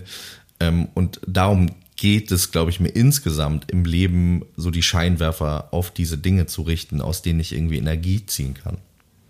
Und das ist auch das Schreiben, das ist auch äh, die Interaktion mit den Menschen, das sind Gespräche wie dieses hier und das ist eben auch das Wrestling, der Hund, alle möglichen Dinge, wo ich, die Schuhe, also das sind, ne, das sind, also man sucht sich so kleine Dinge, an denen man sich irgendwie festhalten kann. Ich glaube, darum geht's. Darum geht's hier. Woran man sich festhalten kann, wenn man fällt. Ja. Das ist, ähm, das ist sehr schön. Ich hätt, wollte was ähnliches sagen, weil ich ähm, ein Gespräch letztens hatte mit einem Menschen, den ich gar nicht gut kannte, weil wir uns im beruflichen Kontext erst kennengelernt haben, aber dann zwei Tage zusammen verbracht haben für einen Job und dann einfach viel gesprochen haben, weil wir ewig lange zusammen im Zug saßen und es war auch so eine spannende Situation, einfach mit jemandem, mit dem man noch gar keinen engeren Kontakt hatte, dann irgendwie doch sehr, sich doch irgendwie besser auch kennenzulernen, einfach wenn man Zeit miteinander verbringt. Mm, Und der hat mir eben auch Anekdoten aus seinem Leben erzählt und was ihm so wichtig ist und wie er so seine, seine Arbeit und seine Freizeit gestaltet und so. Und da kam schon rüber, dass er ein sehr disziplinierter Mensch ist und sehr ehrgeizig. Und ich stelle dann ja auch solche Fragen und oder, oder Ja. kommentiere das und sag so, ah, du klingst als wärst du sehr ehrgeizig, kann das sein? Und er so, ja, total. Und dann erzählte er aber auch irgendwie, und das war dann, glaube ich, schon am zweiten Tag, mh, von einem Hobby, was eben eher so, so, äh, ja, Rollenspiel an so Brettspielen und sowas, Ja. äh, ähm, dass das eine gro dass das eine große Rolle in seinem Leben einnimmt und dass das aber was ist, worüber er ungern spricht, weil das etwas ist, was so äh, als zu nerdig oder irgendwie äh, gelabelt wird oder eben nicht mit seinem sonstigen Selbstbild, was er so von sich hat, äh, ähm, ähm, gut abgleichbar ist wenn, weil, weil er das den Eindruck hat, man könnte ihn, also man könnte, das könnte ihn irgendwie abwerten in seinem Bild von, was man von außen auf ihn hat. Und ähm, das hat mich fast ein bisschen erschrocken, wie sehr er sich da gegeißelt hat oder wie sehr er sich da zurückgenommen hat in seiner Erzählung, um eben auch die Kontrolle über sein Außenbild zu haben. Weil ich das einerseits eben erschrocken deshalb, weil ich dachte, ich kann es verstehen.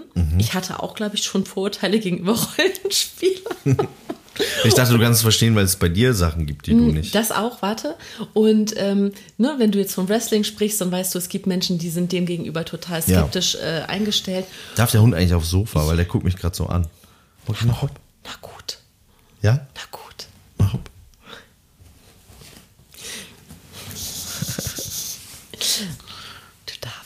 Ähm, und was ich sagen wollte, ist, dass ich so gemerkt habe,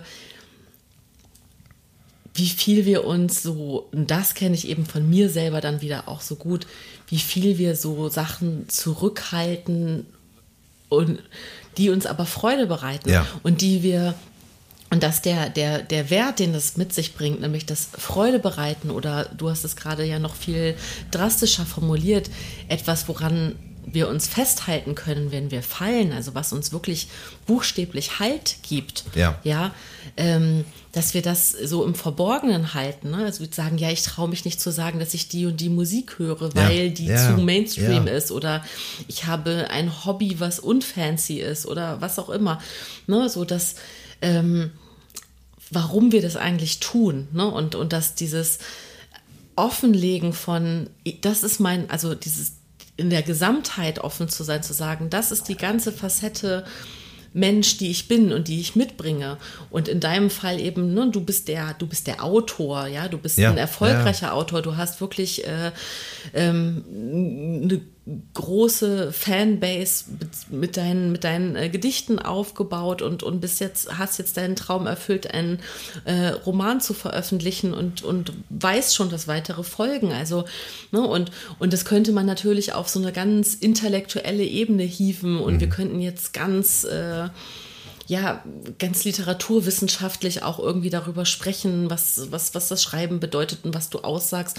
Wir reden aber über Wrestling, weil du sagst, das macht dich glücklich. Ja. Ja, und das Schreiben macht dich glücklich. Ja. Ne? Und du sagst, es geht dir nicht gut und deswegen richtest du die Scheinwerfer auf das, was dich glücklich macht. Und all Ja. das gehört zusammen, weil all das zusammen du bist. Und ich glaube, darum geht es. Ich glaube, dass das darum geht zu zeigen, dass alles dazugehören darf, was zu dir dazugehört. Ja. Und dass das auch etwas ist, was, ähm,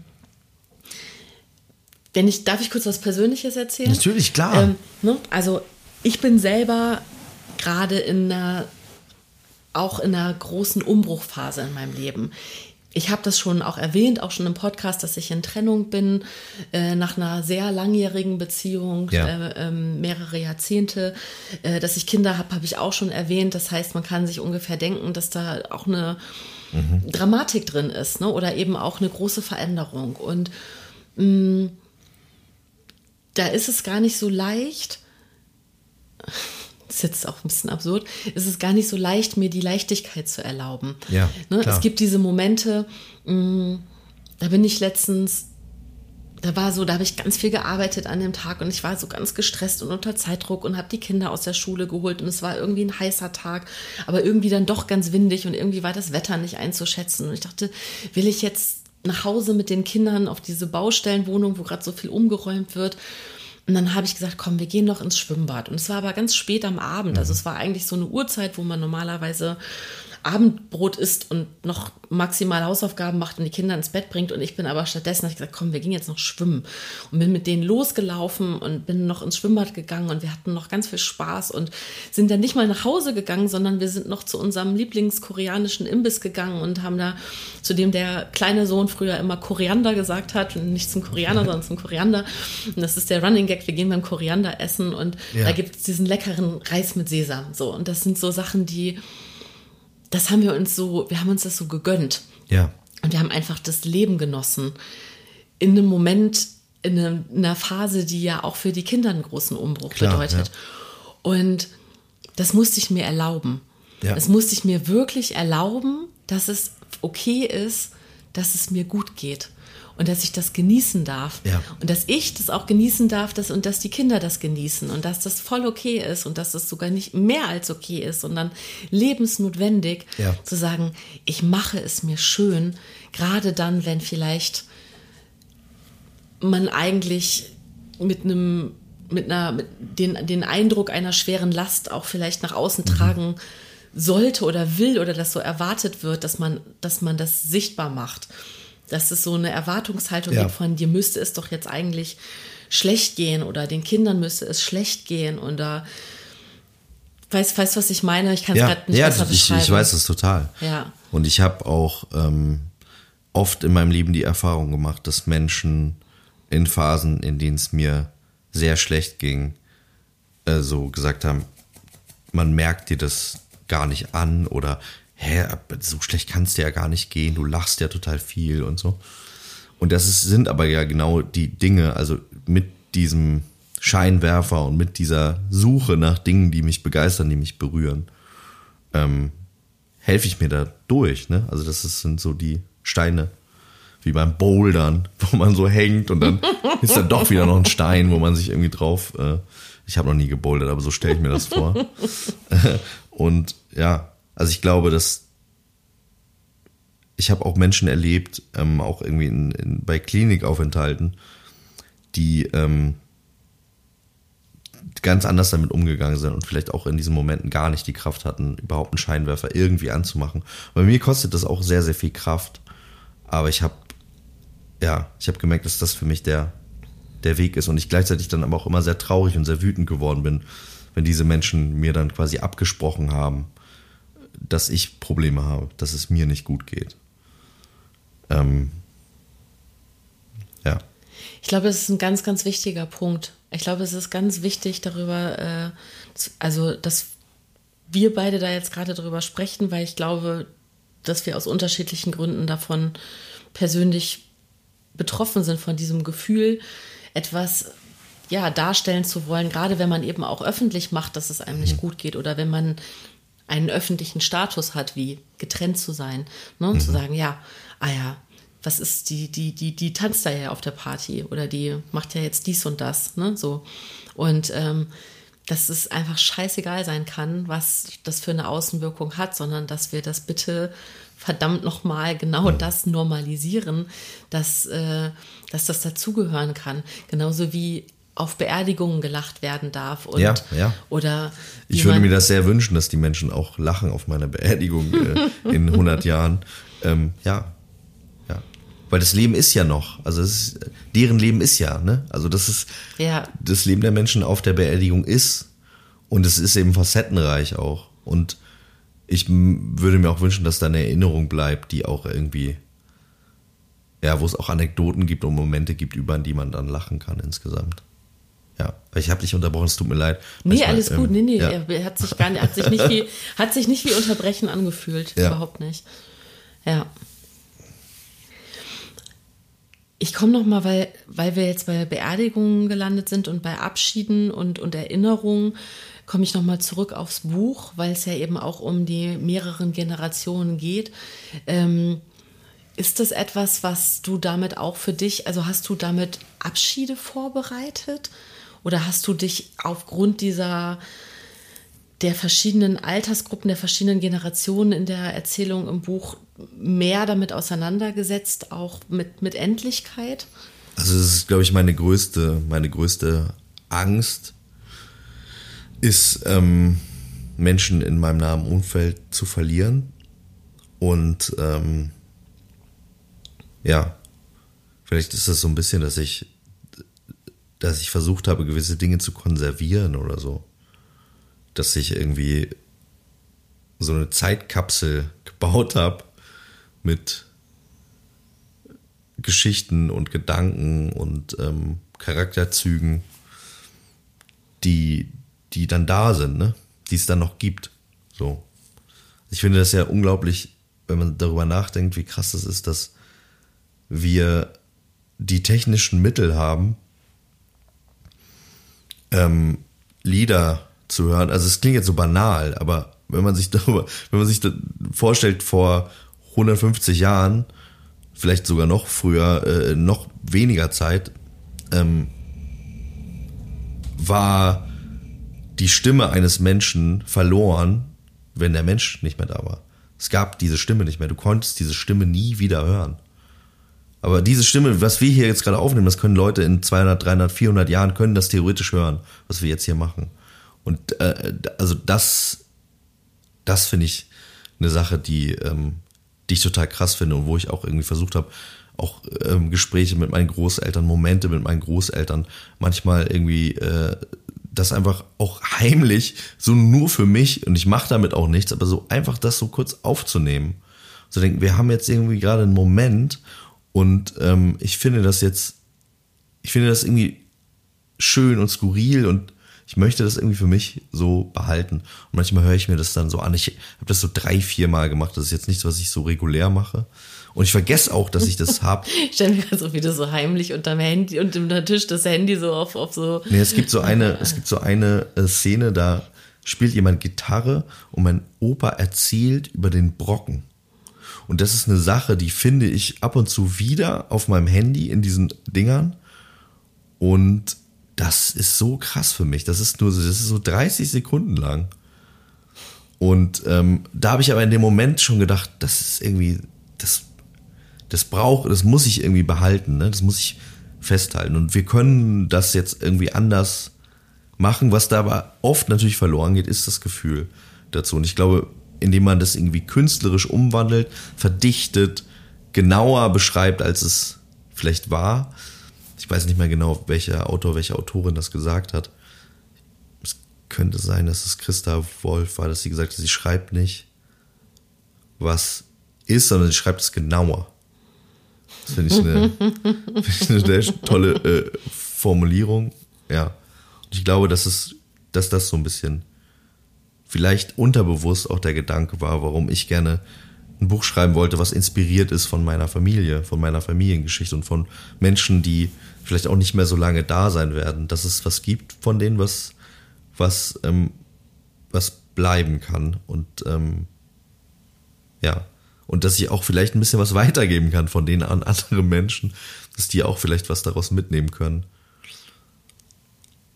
Aber das ist auf jeden Fall, das ist auf jeden Fall was, was, äh, was mich sehr umtreibt und wo ich gar nicht weiß, wie ich darauf reagieren soll. Das ist ja sowieso, geht, glaube ich, allen Leuten so. Ähm, hm. ja. Jetzt komme ich in düstere Gedanken rein. Ähm, das tut mir leid, Das dass ich dich da, äh, Nee. dass ich äh, dich da mit auf, äh, mit auf diesen Pfad äh, geschoben habe und du da jetzt langläufst. Ähm, das war einfach, also ich sag mal so, das war eine Frage, die ich mir beim Lesen gestellt Ja klar, habe. ja, total. Und, und vor allen Dingen ja auch, also während man liest, weiß man ja auch nicht, was am Ende passiert oder so. Ne? Deswegen ist es so, es hätte ja auch irgendwie, ähm, also das, und es, es wird, noch, wird noch weitere Bücher geben. Vielleicht schreibst du ja auch einen Anschlussroman und dann gibt es eine Fortsetzung oder man, man weiß es nicht genau. Ne? Ich will jetzt auch gar nicht. Also ich möchte nach- jetzt mal an der Stelle eine Sache teasen. Ja, bitte. Also es wird wahrscheinlich eine Fortsetzung geben von diesem Buch, aber es ist nicht ganz klar, ob ich die schreibe. Mehr kann ich dazu nicht sagen. Okay, crazy. das klingt verrückt. Ja. Ja. Und ich meine, es ist einfach ein, also ich, ich kann es gut fühlen, was du sagst, ne? Dieses, dieses Bewahren, dieses Konservieren.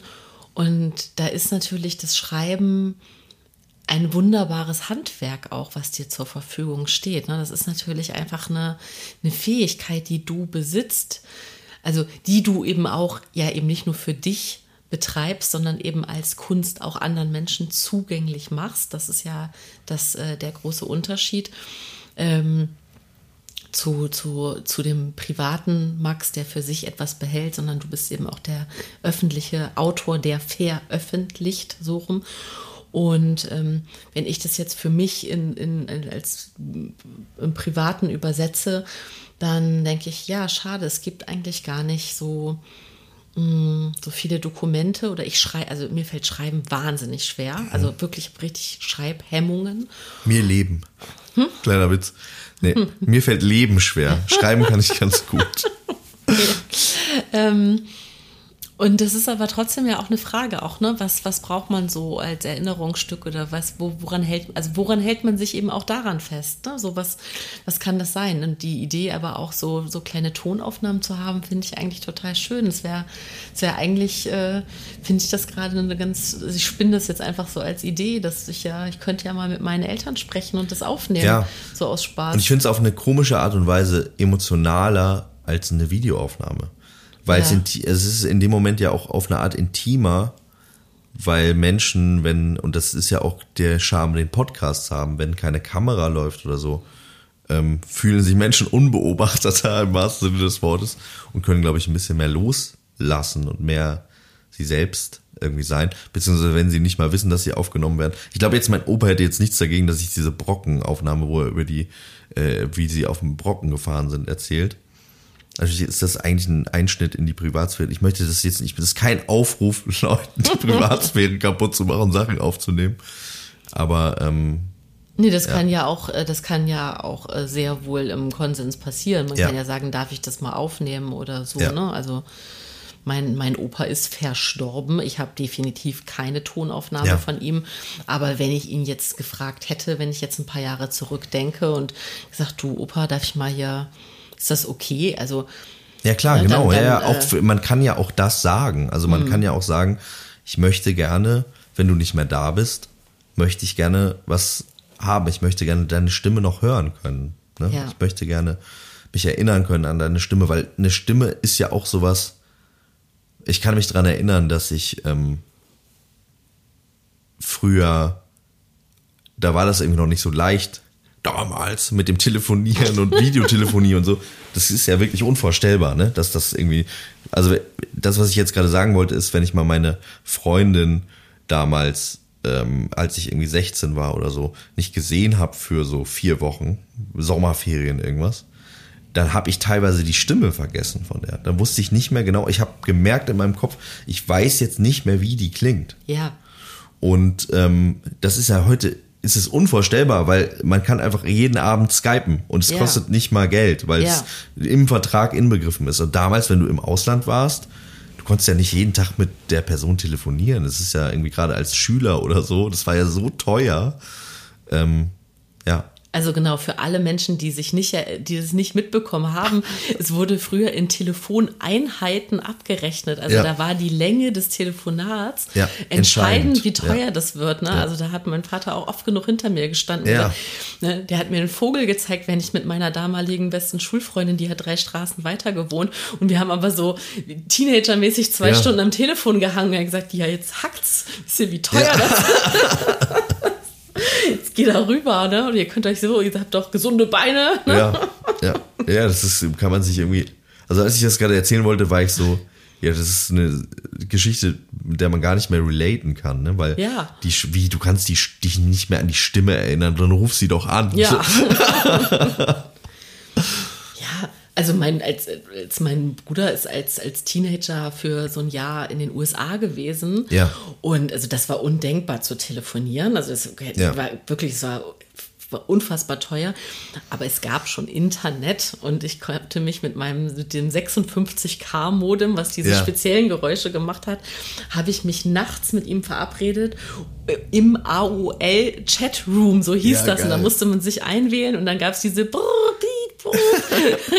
Modemgeräusche und dann haben wir uns verabredet, um wirklich nur zu chatten. Also das, was man heute, während man im Bett liegt, auf Ja, WhatsApp klar. oder Ja, so einfach mit zwei Fingern macht, zack, zack, zack, war damals also von mir ein äh, vorbereitetes technisches Zelebrieren der Kommunikation, ja? Ja. Also da mussten Geräte angeschaltet werden und Kabel verbunden und Wecker gestellt um zu dieser Uhrzeit, damit wir eben gleichzeitig in diesem äh, äh, Chatroom Ja. sind und so weiter. Oder ja. ICQ gab es dann ja irgendwie später oder der MSN Messenger.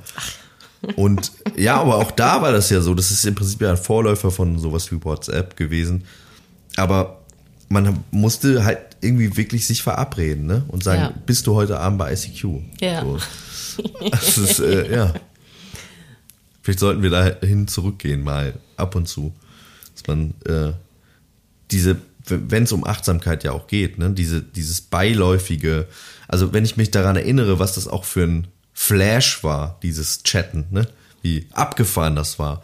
Und ähm, was ich da auch für Flirts hatte mit 14 und irgendwie so, das war so aufregend. Natürlich lag es vielleicht auch daran, dass ich 14 war. Aber ähm, jetzt hat das ja alles so eine ganz große Beiläufigkeit.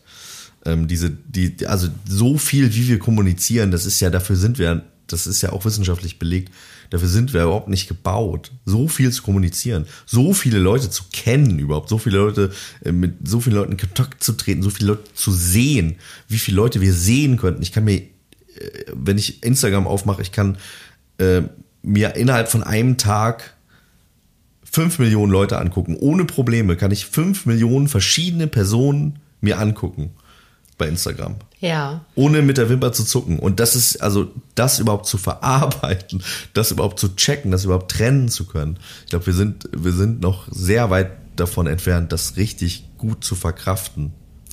Also da gebe ich dir komplett recht, möchte dir nur in einem Punkt widersprechen.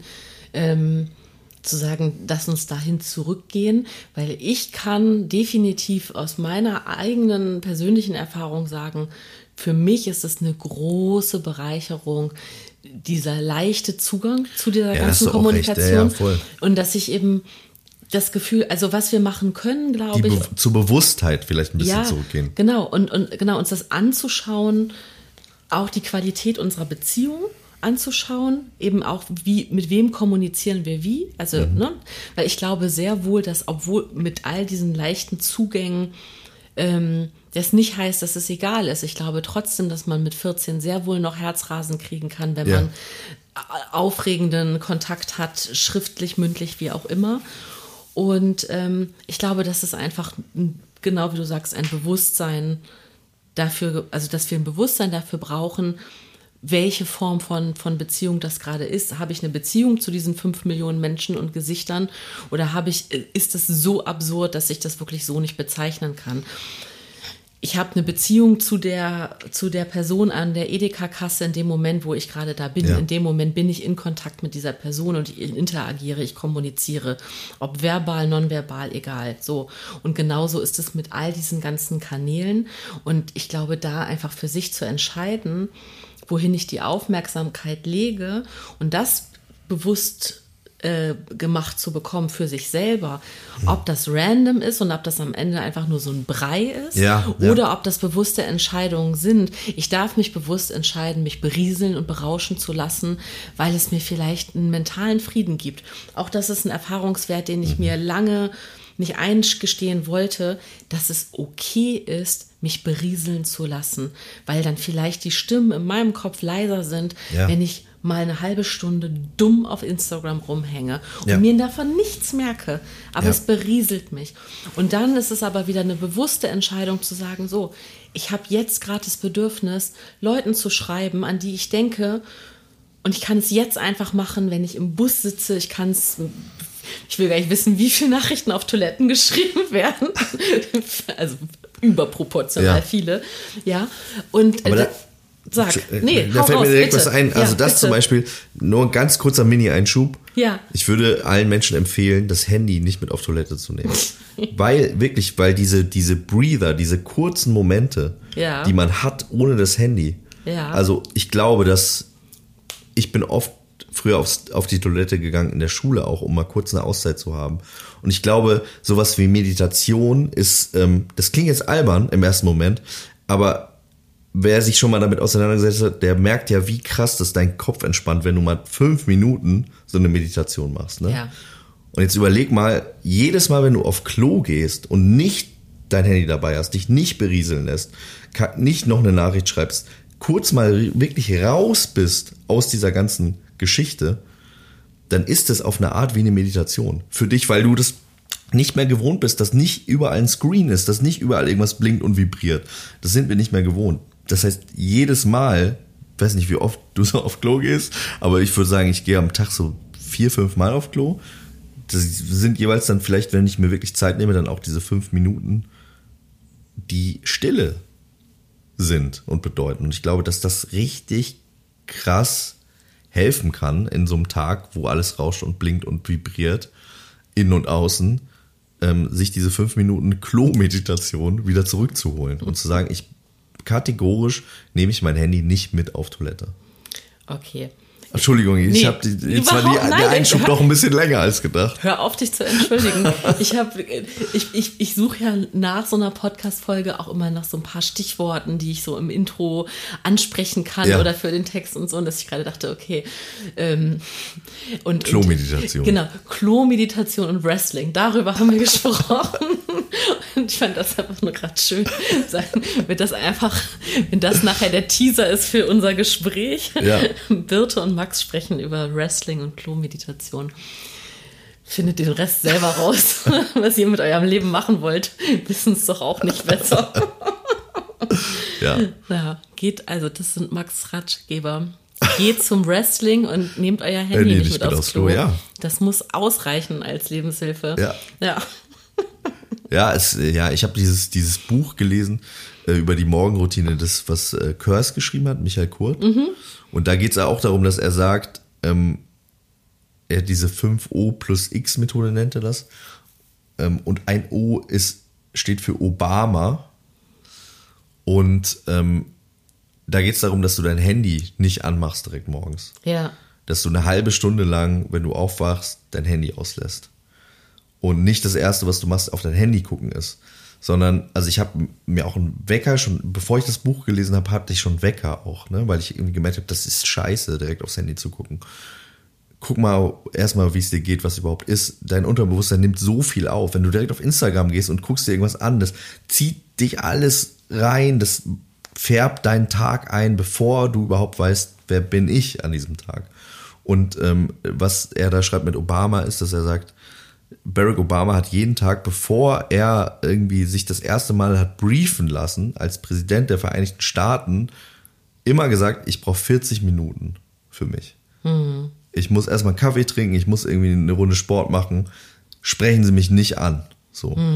Und was er sagt, ist, wenn Barack Obama das machen konnte als Präsident der Vereinigten Staaten, dann kannst du das auch. So wichtig können die Sachen gar nicht sein ähm, dass du sagst, ich muss jetzt aber unbedingt an meine, ich muss jetzt irgendwie diese Nachricht checken, ich muss gucken, was auf der Welt los ist. Ähm, die halbe Stunde, die, die sollten wir uns irgendwie schon gönnen auch, glaube ich. Und die fünf Minuten auf Klo. Also ich glaube, es ist wichtig, dass wir bewusste Zeiten finden, in denen wir unser Handy ausmachen und weglegen, weil sonst machen wir es nie. Weil das ist so anziehend und hat so viele äh, Benefits ja auch für uns.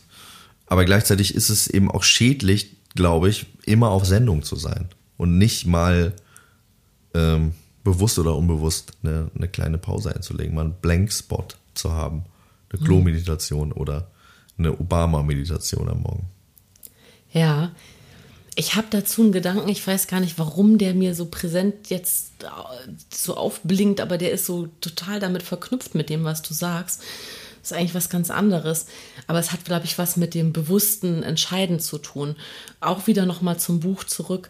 Ähm, der der Ich-Erzähler Max in dem Buch, ich hoffe, das ist okay, dass ich diese einen, einen kleinen Mini-Teaser da reinbringe. Ja. Der, der äh, beschäftigt sich auf jeden Fall einmal kurz gedanklich damit, ob er ein guter Enkel ist, äh, Mhm. bezogen auf die Häufigkeit, wie oft er sich bei seinen Großeltern meldet und sie sieht. Also, ne? Ja, ja. Und ähm, das, als wir gerade über Kommunikation gesprochen haben und die Häufigkeit und ob das jetzt irgendwie beliebig ist und verwässert und, und ob es exklusiver sein könnte, wenn man zu SEQ zurückgeht oder wie auch immer, ja, dass ich dachte, es ist ja auch eine bewusste Entscheidung, ähm, mit wem ich in Kontakt trete.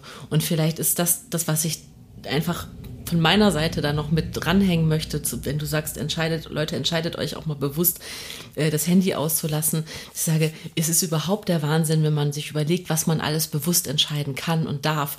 Also, dass man, dass, dass wir eigentlich alle so, also weil du gerade gesagt hast, wenn Barack Obama das kann, dann können wir das auch. Ja. Oder Mike hat das gesagt, Kirst Ja. hat das gesagt.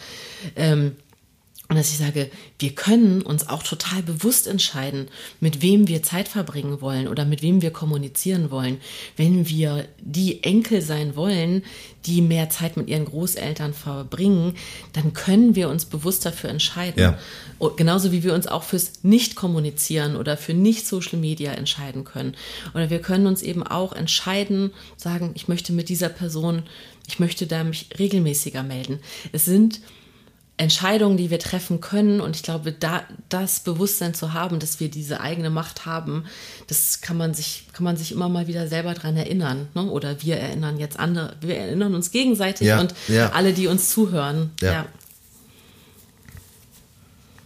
Sollen wir das als Schlusswort, als Wie lange reden wir denn schon? Drehen wir schon so lange? Ja, wahrscheinlich, ne? Wir reden eine Stunde und 22 krass. Minuten. Okay, aber wir ja. können auch weiter. Es ist auch total schön. Also, aber es hat sich gerade so angefühlt, wie so, wir sind so hier am Preachen und es hat sich wie so ein großes Amen gerade angefühlt, wo wir sagen, so Ja. Leute, nehmt es. Äh, Ja. Ja, Hört. geht zum Wrestling, lasst euer Handy aus, ruft eure Großeltern mal an und äh, entscheidet euch bewusst. ja. Und richtet die Scheinwerfer auf die guten Sachen. Ja, Ihr dürft das. ja. There no guilt in pleasure, ne? Es Ja. ist immer dieses guilty, guilty pleasure, man schämt sich dafür, was für Musik man mag und so. Ähm, ja. Ich habe Menschen kennengelernt, auch in, im Kontext der, der Klinik, wo, also der ist so, so ein, da, das ist so eine Person, vor der man, glaube ich, auf der Straße so ein bisschen Angst bekommen würde. So ein ganz großer, ganz dünner Mann mit so eingefallenen Augen, der so eine ganz große Düsternis ausstrahlt.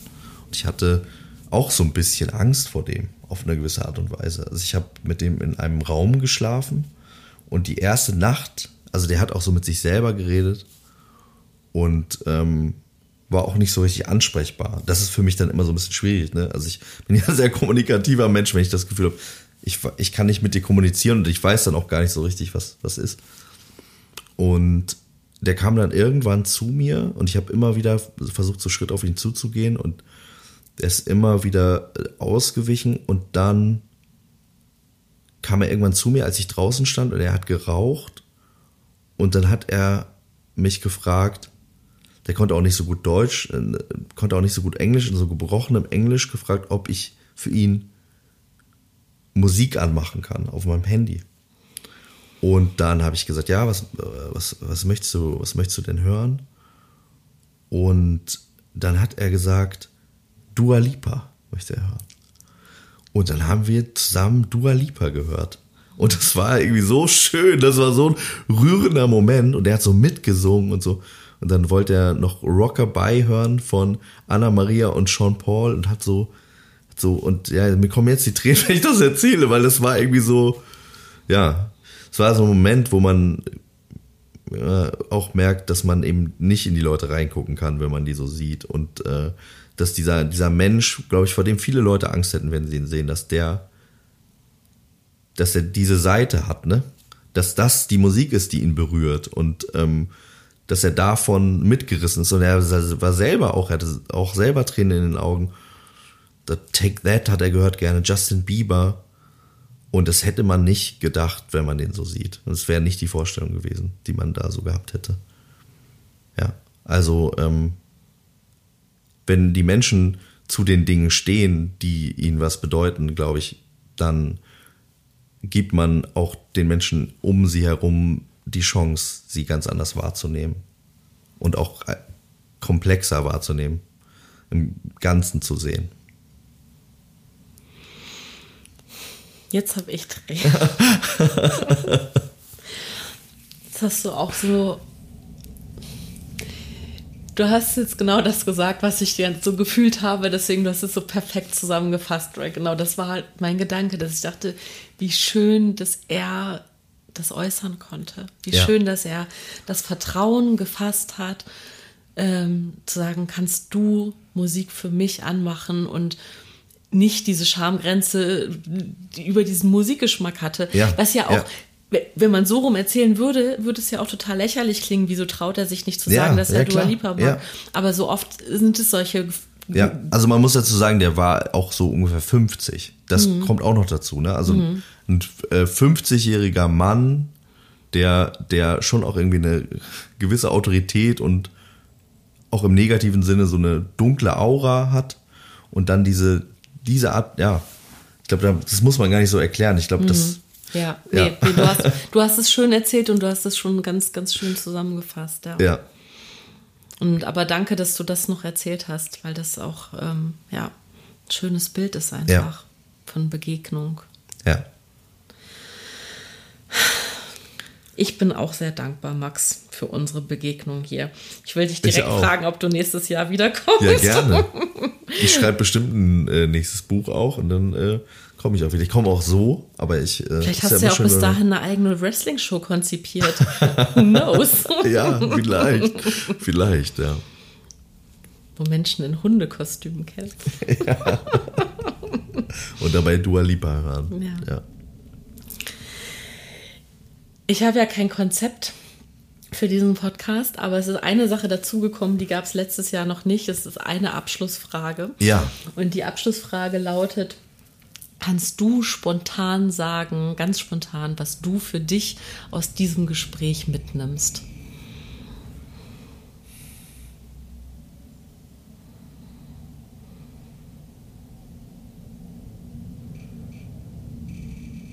Ich habe mich auf jeden Fall auch an ein paar Sachen erinnert, die ich schon, die ich eigentlich schon wusste und die ich so ein bisschen wieder vergessen habe. Ähm, in den Dingen, die du gesagt hast, aber auch in den Dingen, die ich selber gesagt habe. Manchmal muss man Sachen laut sagen, um sie wieder präsent zu haben auch. Das ist, das ist, das ist, glaube ich, das ist, glaube ich, was. Ja. Was, was, was ich auf jeden Fall also ich, ich fühle mich nach diesem Gespräch auch wieder ein bisschen mehr gewappnet und habe das Gefühl, ich weiß gerade wieder so ein bisschen mehr, was ich auch tun kann und will, um, äh, um mein Wohlbefinden insgesamt, äh, gerade in der Phase, in der ich bin, die nicht so leicht ist, ähm, psychisch äh, zu verbessern. Und äh, ja, ich habe neuen Mut gefasst. Vielen Dank dafür. Oh Gott, Max, wie schön. Dankeschön. Ich hatte ein bisschen Sorge vor dem Gespräch, weil du mir gesagt hast, ja, das ist ja das erste Interview zu dem Buch. Und dann habe ich ja schon ganz so mit erhobenen Händen gesagt, nein, das ist ja kein Interview. Ja, ja. Und da hatte ich ein bisschen Sorge, dass das vielleicht die Anspruchshaltung auch sein könnte, dass wir sehr, sehr viel über das Buch sprechen. Und da hatte ich ein bisschen Angst, also da hatte ich auch Angst, Sachen falsch zu machen heute. Ja. Und, und das ist das, was ich mitnehme, dass ich mich sehr wohl darauf verlassen kann, dass so wie ich bin, Ja. es zu einem guten Gespräch kommt, Ja. wenn ich mich selber darauf einlasse und einfach die Fragen stelle, die mich interessieren Ja. und die Dinge äußere, die mir einfallen. Und, ähm, und dass das schön ist, dass wir das zusammen schaffen, so eine gute, warme Atmosphäre zu kreieren im Gespräch. Das finde ich auch sehr schön. Danke. Vielen. Dank. Dankeschön.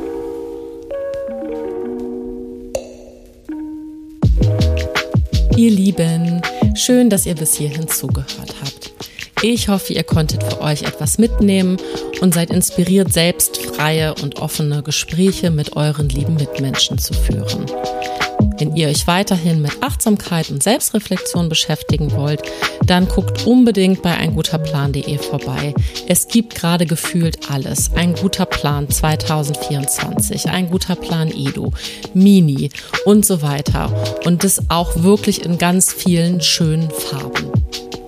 Wenn ihr Lust habt, den Podcast zu unterstützen, abonniert und bewertet ihn, teilt die Folgen, schickt uns Feedback.